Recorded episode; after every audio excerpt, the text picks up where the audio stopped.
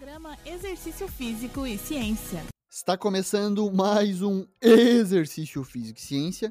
Sou o Fábio Dominski e esse é o programa de rádio e podcast que trata de exercícios a partir da visão científica.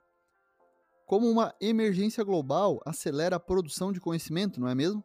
Uma busca rápida na PubMed, a principal base de dados médica, com apenas o termo Covid-19, está resultando em quase 150 mil documentos.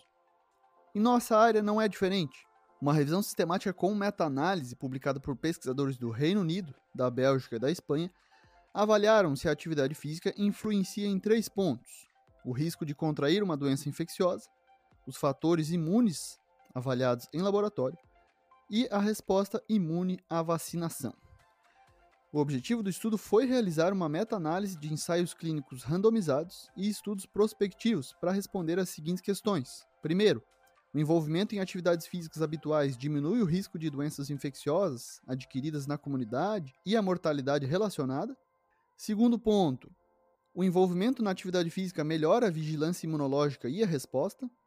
E o último, o envolvimento na atividade física aumenta o efeito da imunização. Um total de 54 estudos foi reunido para buscar respostas para essas questões. Antes de falar dos resultados, é importante dizer que esse estudo não envolveu Covid-19 embora a acelerada produção de conhecimento em relação a essa doença. Para a primeira questão, foi encontrado que praticar atividades físicas moderadas a vigorosas regularmente está associado a uma redução de 31% no risco de doenças infecciosas e 37% de redução no risco de mortalidade por essas doenças infecciosas. Há evidências de mudanças significativas em parâmetros imunológicos como resultado da atividade física regular. E essas mudanças são significativas. Programas de 12 semanas, incluindo exercício aeróbio, como caminhada, corrida ou ciclismo, ou de resistência ou aeróbio e resistência combinados, com uma frequência de 3 a 5 vezes por semana, por uma média de 30 minutos e intensidade moderada vigorosa, resultou em concentrações mais altas de auxiliares de células CD4 e imunoglobulina salivar IgA, e uma concentração mais baixa de neutrófilos. Os linfócitos CD4 têm um papel importante na identificação no ataque e na destruição de bactérias, fungos e vírus que invadem o nosso corpo. Essas células induzem uma resposta inflamatória precoce, que contribui para uma resposta imune rápida e mais robusta, mas também regulam essa resposta em a inflamação crônica. Eles aumentam a resposta e a memória de outras células do sistema imunológico. A principal função da imunoglobulina A é proteger a superfície da mucosa contra a invasão de patógenos, pode ser considerada a primeira linha de defesa do sistema imunológico contra patógenos externos. Os achados na revisão comprovam que a atividade física regular, especialmente o exercício físico, contribui para o fortalecimento desses componentes do sistema imunológico. Em relação aos neutrófilos, podemos interpretar de duas maneiras os resultados que foram apresentados. Houve redução na concentração dessa célula.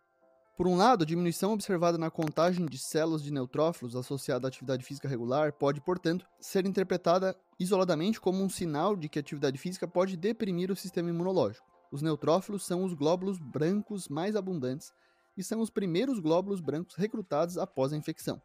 Uma interpretação alternativa da diminuição observada do nível de neutrófilos é que é uma consequência do efeito da atividade física regular na inflamação crônica os neutrófilos estão envolvidos na inflamação crônica e uma contagem elevada dessas células é frequentemente considerada um marcador de inflamação crônica.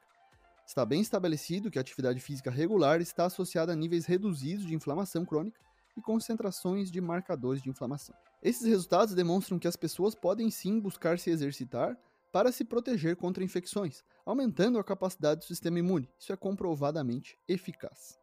Não temos evidências sobre quanto tempo, frequência, duração influenciaria no efeito na defesa a infecções. em relação à imunização por vacinas, seis estudos com 497 indivíduos investigaram o efeito da atividade física nos resultados da vacinação e diferenças relatadas nos anticorpos para H1, H3N3, gripe tipo B, pneumocócica e vírus varicela zoster. Há um efeito significativo nos anticorpos a partir da prática de atividade física. A meta-análise demonstra que a atividade física regular aumenta significativamente os níveis de anticorpos após a vacinação, inclusive em idosos. Então, olha só a aplicação prática que pode ser derivada disso. Os programas de atividade física podem ser usados como um complemento às campanhas de vacinação, porém não é o que vemos.